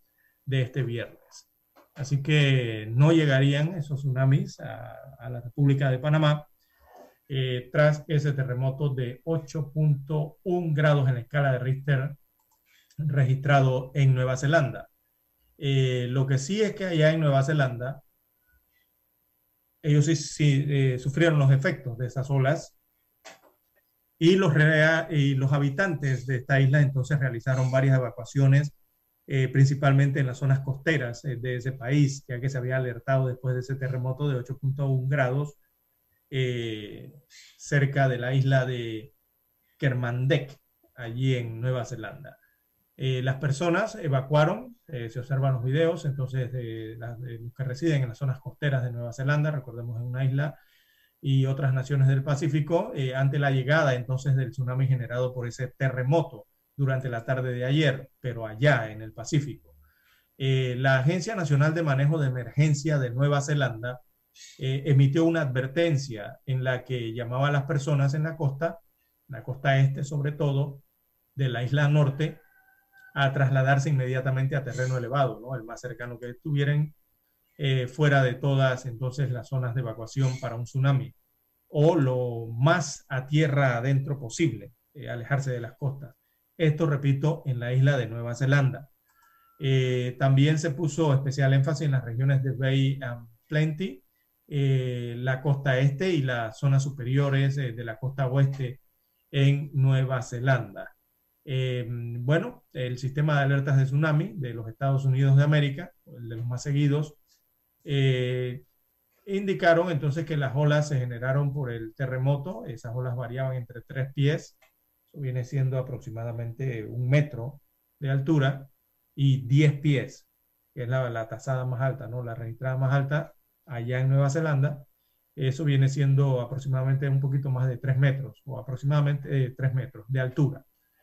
Eh, es lo que se registró, repetimos, acá en Panamá eh, también se conoció de la alerta, normalmente son alertas amarillas para el país, aunque no se espera entonces que durante el día arriben olas de menor tamaño, ¿no? Hasta el continente acá americano, producto de ese, de ese terremoto. Eh, repetimos, ese terremoto en Nueva Zelanda tuvo epicentro en las islas eh, y también ocurrió en, tuvo varias réplicas, tres importantes de 8 hasta 7 grados, eh, en una marcada jornada eh, por una serie de sismos ocurridos en el mismo territorio eh, neozelandés. Así que, bueno, gracias a Dios la posición que estamos dentro del continente, la forma ¿verdad? geográfica en que tenemos, nos ayuda mucho a no sufrir esos embates, que sí pueden estar, en ciertas ocasiones han sufrido otros países, por ejemplo, más hacia la costa pacífica, hacia Chile, hacia Ecuador, están, sobresalen más hacia el mar, ¿no? El Pacífico, ellos quizás sí sienten estos efectos o la costa oeste de los Estados Unidos, debido a su posición, y México también. Bien, eh, parte de lo que ocurrió ayer entonces en Nueva Zelanda, eh, con ese estado de, precaución que se generó en sus propias costas de la isla en el Pacífico y también que generó en otras costas a lo largo de varios continentes. Eh, también a nivel internacional, tenemos que de relieve a esta hora de la mañana, 6.52 minutos de la mañana. Están los informes que se están entonces corroborando eh, de continentes y principalmente de los países más afectados por la COVID-19. Y estos informes a nivel internacional indican que la pandemia de coronavirus bajó en Estados Unidos de América. Ha tenido una desaceleración en Estados Unidos, una nota muy positiva para ellos pero eh, a nivel mundial, entonces los mismos informes destacan que la pandemia de la COVID-19 resurge en Europa y también en Brasil. Así que, por ejemplo, los cuadros hablan de que en el país eh, norteamericano eh, tenemos que bajar de los 40.000 casos diarios, mientras que en Brasil, acá en la parte sudamericana, registran máximos de fallecidos por el COVID-19, según el informe ejecutivo. Así que Estados Unidos por lo menos registró 40.000 casos eh, menos eh, en el día de ayer, y esto por primera vez desde hace más, casi, casi seis meses, ¿verdad? Que no se registraba una cifra tan baja en los Estados Unidos de América desde, desde el pasado mes de octubre. Eh, pero la pandemia azota, entonces se observan en los mismos recuadros a Brasil y también a Europa. Eh, los problemas en Europa, veamos qué pasa en Europa. Eh, es la contracara de lo que está pasando en los Estados Unidos. La semana pasada, ya en el viejo continente, los nuevos casos de la enfermedad aumentaron un 9% tras seis semanas de reducción eh, para alcanzar ahora un poco más de un millón de, de casos. Bueno, eh, se ha registrado, eh, esto se podría mm, calificar como un resurgimiento y ese resurgimiento, según los mapas de, no son de calor, sino de, de, dónde es la mayor cantidad, eh, eh, el epicentro en Europa donde se está dando el COVID, eh, se puede hablar de un resurgimiento en la parte central y también hacia la parte oriental de Europa, de los países europeos, según el mapa. Así que los nuevos casos también aumentan en varios países, repito, de Europa occidental en esta oportunidad, donde ya se marcaban índices elevados.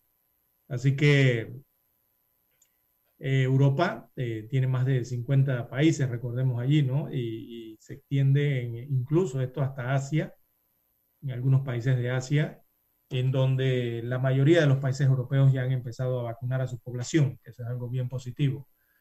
Así que las autoridades europeas, eh, para dar alguna información adicional, vemos que en los cuadros de vacunación en Europa eh, se habla del proceso de, eh, de, evolución de la vacuna rusa Sputnik B, eh, mientras Italia, que también presiona para acelerar la campaña de vacunación en Europa, anunció el bloque, el envío de dosis de vacunas de AstraZeneca, también para Australia. como comunidad europea van a estar enviando vacunas hasta esa isla enorme, ¿no? que prácticamente es un continente australiano, ahí en el Pacífico. En muchos países en Europa, eh, marca aquí, están solicitándole vacuna a Rusia. Recordemos que la vacuna rusa Sputnik no tiene aprobación por parte de la Comunidad Económica Europea o la Unión Europea en este caso, ¿no? Así que varios países se han ido, eh, se han desmarcado, digámoslo así, y eh, han solicitado, ya han hecho acuerdos con Rusia para adquirir la vacuna Sputnik B, que casualmente la semana pasada también ya el laboratorio Gamaleya eh, ha informado, ha notificado que tiene la Sputnik B Light, o sea, la Sputnik B ligera, que sería una vacuna entonces de una, solo, de una sola dosis, sería una vacuna monodosis, como le llaman los farmacéuticos, eh, debido a que el Sputnik B original es de dos dosis. Ya ellos también tienen y han desarrollado esa Sputnik B Light eh, de una sola dosis, igual a lo que se hace con la vacuna de AstraZeneca. Bien, eh, eso es lo que está ocurriendo en Europa y lastimosamente lo que se observa en el mapa de la OMS en cuanto a la COVID-19 es Brasil. En Sudamérica, acá en América, en Sudamérica está Brasil y está en un color peligroso de verdad porque están marcando récords de muertes, eh, tienen los hospitales al borde del colapso, es que Brasil entero está al borde del colapso, con esta pandemia hay una gran polémica por el proceso de vacunación que lleva este país. Eh, y hay una campaña eh, que pareciera que va en Brasil en cámara lenta, podríamos decir. Eh, y entonces están viviendo ellos, según estos reportes eh, de la OMS, eh, están viviendo la fase más mortífera de la pandemia de la COVID-19 y parecen no tener toda evidencia que no hay una estrategia nacional del país sudamericano para contener efectivamente a este coronavirus. Tienen serios problemas en este gigante sudamericano que ya marca, según los cuadros de la OMS, 1.641 muertos por coronavirus eh, el martes y eh, se observa aquí 1.910 el día miércoles. O sea, van en aumento, dos récords consecutivos en menos de una semana, eh, desde el primer, incluso desde el primer caso reportado para el mes de febrero. Estoy tomando las gráficas aquí.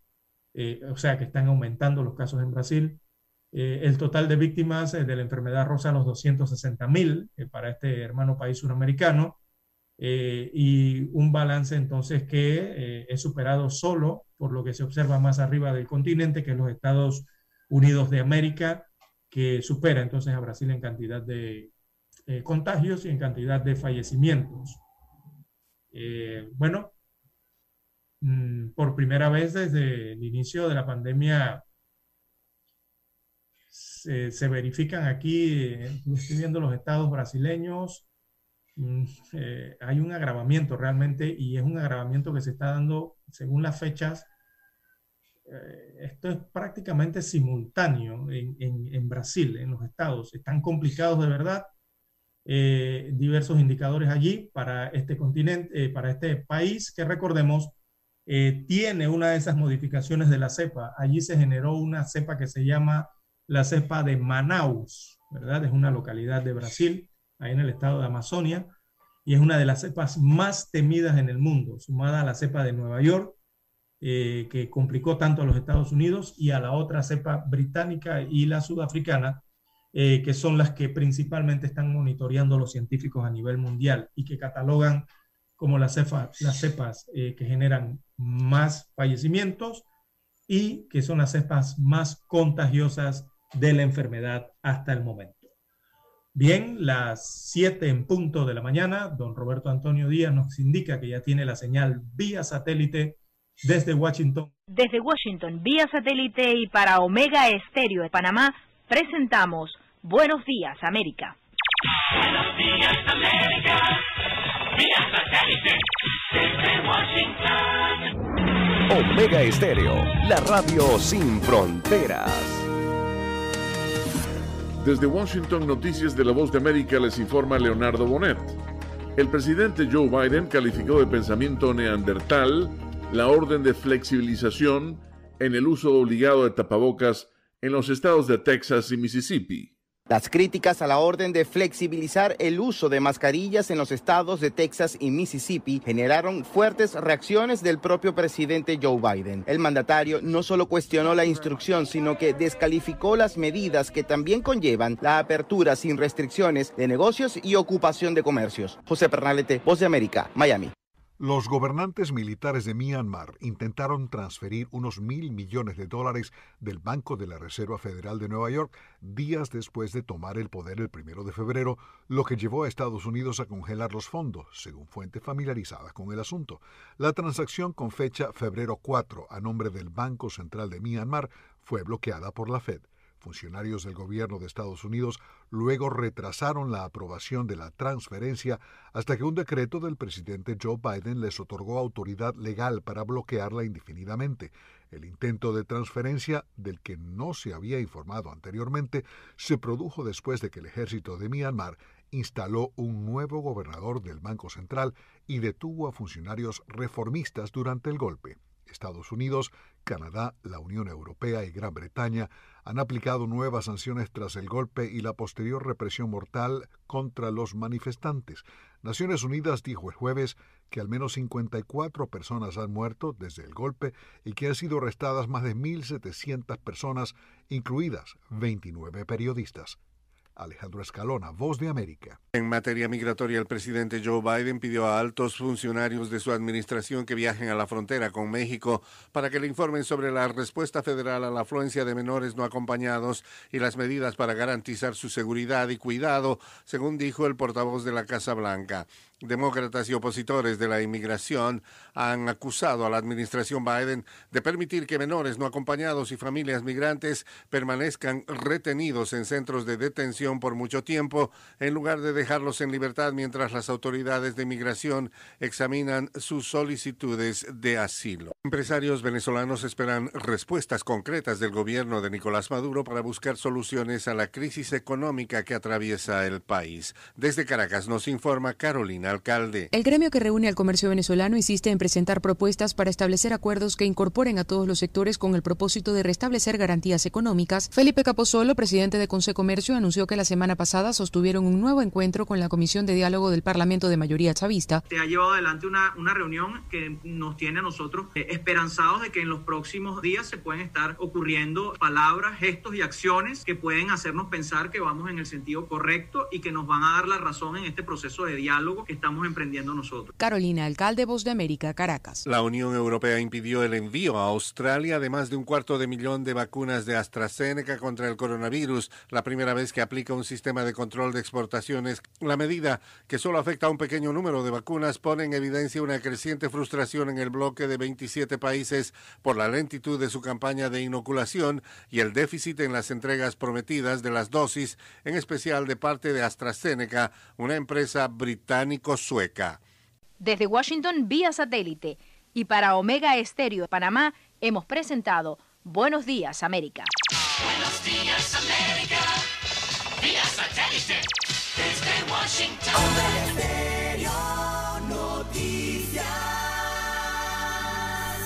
En 1981 apostamos a la calidad del sonido FM estéreo y ganamos la apuesta.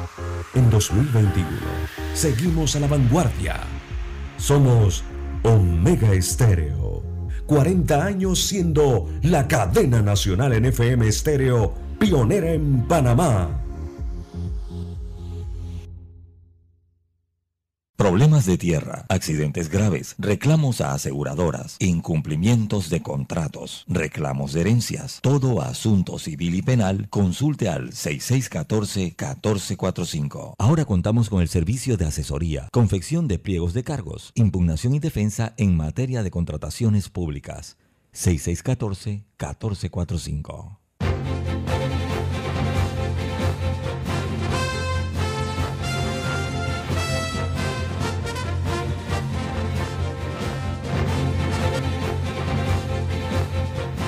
Bien, amigos oyentes, la hora en todo el territorio nacional.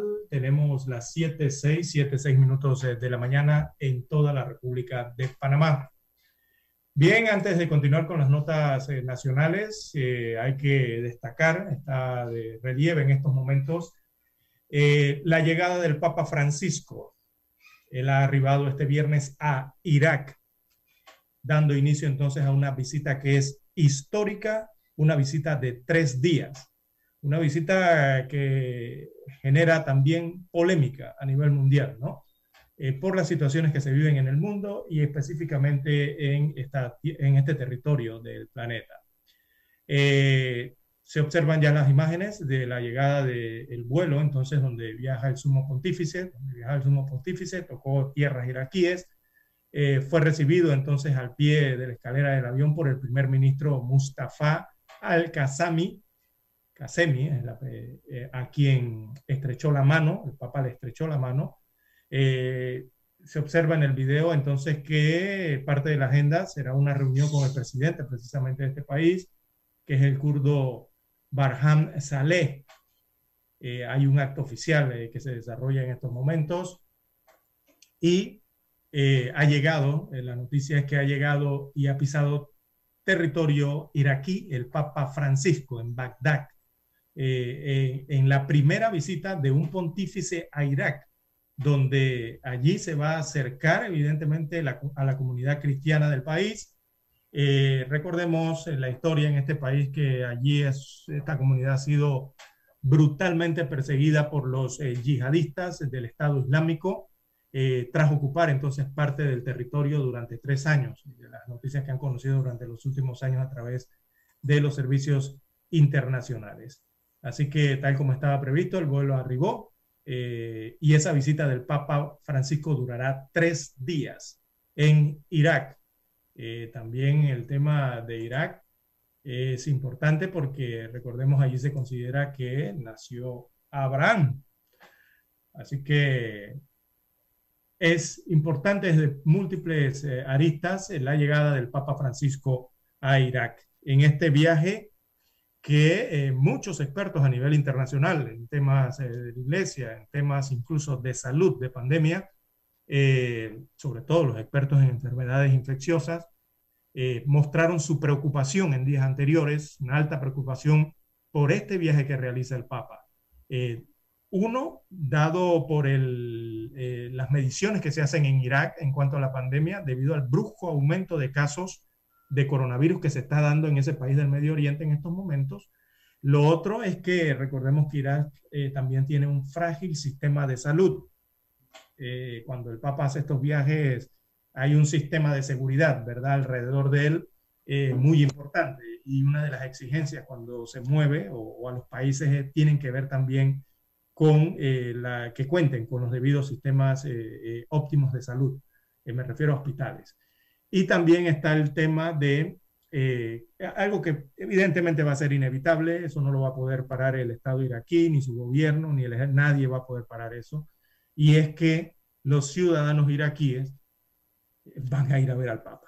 O sea, eso por más que les digan a los ciudadanos, ¿verdad? De que están en pandemia, de que no hay aglomeraciones, de que no a las multitudes, evidentemente lo que va a ocurrir es que se van a formar multitudes para verle eh, al Papa Francisco. Entonces, eh, eso era la, polémica que existía eh, en, en, cuanto a este viaje y a la decisión que se tomó en el Vaticano para realizarlo. había mucha polémica por el tema de que nadie le quería decir alrededor del Papa que cancelara este viaje, estos planes. y bueno, recordemos que ahí el gobierno de Irak también tiene, ha mostrado el interés eh, de su relativa, eh, ellos le llaman relativa estabilidad, recibiendo por primera vez un papa, buscando estabilidad en este caso, ¿no? Recibiendo por primera vez a un sumo pontífice en el lugar del nacimiento de Abraham. Eh, este viaje entonces es entre el 5 y el 8 de marzo, va a durar. Y em, entre los motivos del viaje, esto brindará quizás un, un, apoyo moral, ¿verdad? Eh, tan necesitado por la ciudadanía de ese país eh, que han sido asediados, recordemos, por los cristianos iraquíes, eh, además de la política que tiene eclesiástica, ¿no? Que tiene el Papa Francisco, que es esa política, e, esa misión, esa filosofía de, de, extender puentes, de tender puentes eh, con el mundo islámico, que es lo que se ha visto en los últimos meses y la tendencia en el Vaticano. Eh, pero desde el punto de vista puramente epidemiológico, eh, así como el mensaje de salud pública que se transmiten a nivel mundial en todos los países del mundo, no era recomendable este viaje del Papa, según los expertos a nivel mundial, pero el Papa tomó su decisión de ir a Irak.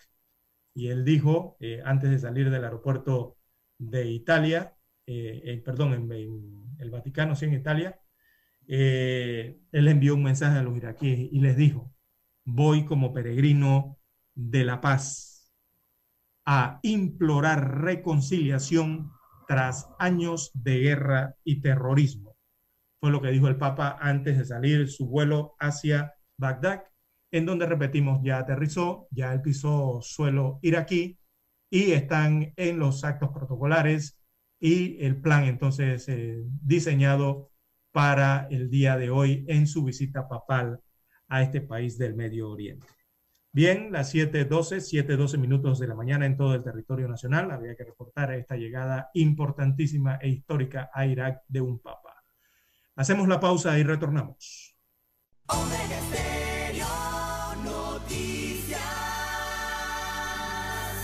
Omega Estéreo presenta el reportaje internacional vía satélite desde Washington.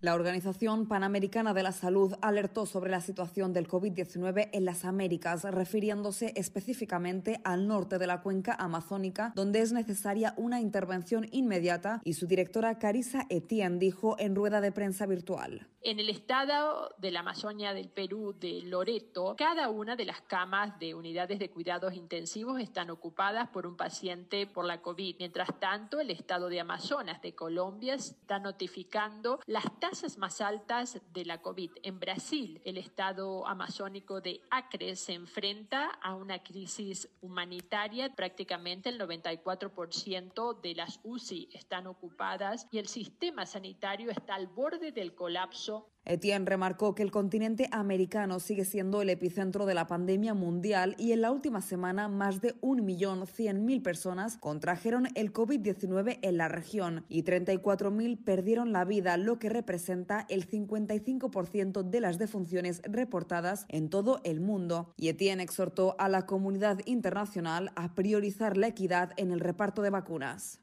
Los países con mayores recursos están administrando vacunas, mientras que muchas naciones todavía no han recibido ni una sola dosis. Debemos poner punto final a la división entre los países. Las vacunas no deben ser un privilegio para unos pocos, pero un derecho para muchos. A pesar del estado avanzado de la pandemia en América Latina y el Caribe, la región está rezagada en la vacunación debido a que la mayoría de naciones no han podido acceder a la cantidad de dosis que necesitan mediante acuerdos bilaterales con los fabricantes. Sin embargo, gracias gracias al mecanismo internacional COVAX, encargado de proveer un reparto equitativo de las vacunas contra el COVID-19 en el mundo, las primeras dosis llegaron a la región. Concretamente, fueron 117.000 dosis de la vacuna desarrollada por la farmacéutica Pfizer y su socia BioNTech, que llegaron al Aeropuerto Internacional El Dorado de Bogotá listas para ser administradas. La llegada de las vacunas a través de COVAX a nuestra región es un hito histórico y la, y la culminación de meses de negociaciones y un compromiso con la solidaridad a nivel mundial. Estas primeras dosis marcan el comienzo de una fase nueva para nuestra respuesta a la COVID. Etienne advirtió que los primeros suministros de vacunas serán limitados, pero se espera su ampliación a medida que incremente la producción de las vacunas. Judith Martín Rodríguez, Voz de América. Omega Estéreo presentó el reportaje internacional vía satélite desde Washington. 1981. 2021. Ya han transcurrido cuatro décadas y Omega Estéreo cumple 40 años de ser la primera cadena nacional 24 horas en FM Estéreo.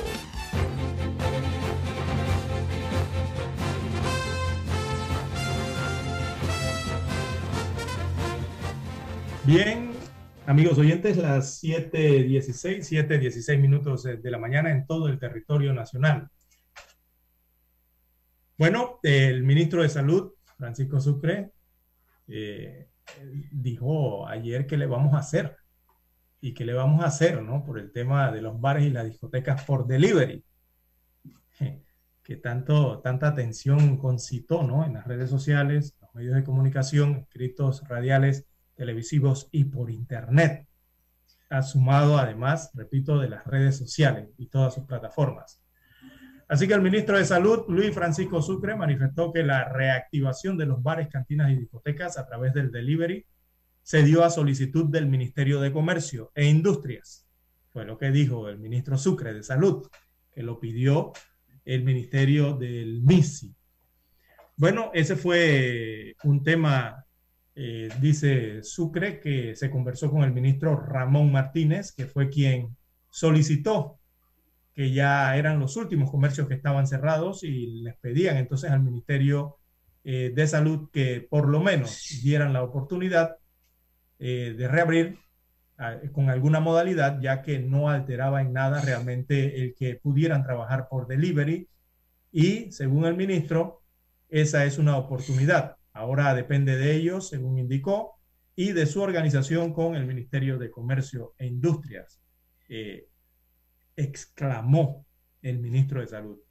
Bien, frente a los eh, memes y tantas bromas que se hicieron con este tema de hace más de, dos días, eh, que surgieron por esa propuesta, eh, dijo, dijo Sucre que hay gente muy creativa en el país. ¿Qué le vamos a hacer? Dijo así el ministro Sucre. Hay gente que tiene buen humor y utiliza estos elementos para zafarse ¿Qué le vamos a hacer? Volvió a señalar. ¿Es verdad? El titular de salud eh, sosteniendo entonces que corresponde a los dueños de los bares y las discotecas eh, reinventar sus negocios. Eh, dice Sucre, abro comillas, recito, nosotros hemos tenido que reinventarnos todos. De hecho, ya hay bodega y tiendas que están vendiendo por delivery. Entonces, esto no es nuevo, pero depende de cada organización. Ellos tienen también que ver de cierta forma con el Ministerio de Comercio e Industrias eh, si les conviene o no eh, aplicar este tipo de metodologías eh, o esta, este tipo de actividades en sus comercios, ya que llamó mucho la atención el hecho de que cómo podría hacerse un delivery a través de una discoteca, cómo sería eso, o, una cantina o un bar, cómo serían los deliveries, ¿no? bueno, fue lo que dijo el ministro de Salud el día de ayer refiriéndose a esto ya que muchos memes y videos surgieron por allí de, de gente llevando las discotecas a delivery, a las residencias, a los edificios, ¿no? Eh, y de todo esto, ¿no? DJs y de todas estas situaciones. Pero eh, bueno, ya los, los, los DJs en medio de la pandemia, de este año de pandemia, han sido bien creativos.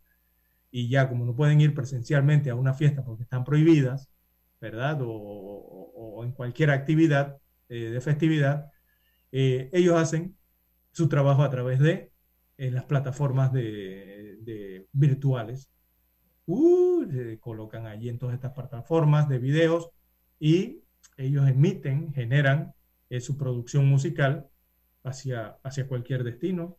Y así están haciendo algunos jockeys, ¿verdad? En cuanto a algún tipo de actividad dentro de las burbujas, ¿verdad? Familiares. Eh, ellos incluso hasta en eso se han reinventado.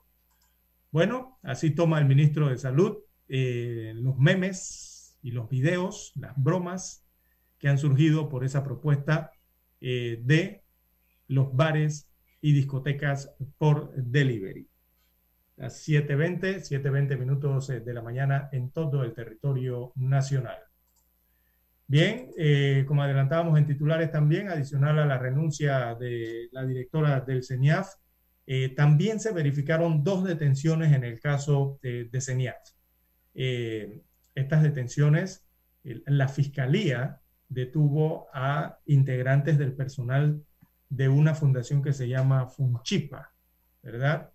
Eh, esta, entonces, eh, detenciones, señalaron las autoridades, Funchipa viene siendo la fundación, esta es la fundación Chilibre, creo que Libre de Panamá, ¿no? Eh, allí se registraron detenciones del Ministerio Público, según las fuentes, a través de las Fiscalías Anticorrupción y también de la sección de familia. El día de ayer llevaron a cabo algunas diligencias, hicieron algunos allanamientos y allí entonces se produjo lo que es la detención eh, de por lo menos dos personas. Esa es la cantidad de personas detenidas eh, relacionadas entonces con las investigaciones por la supuesta comisión de delitos en los albergues del país.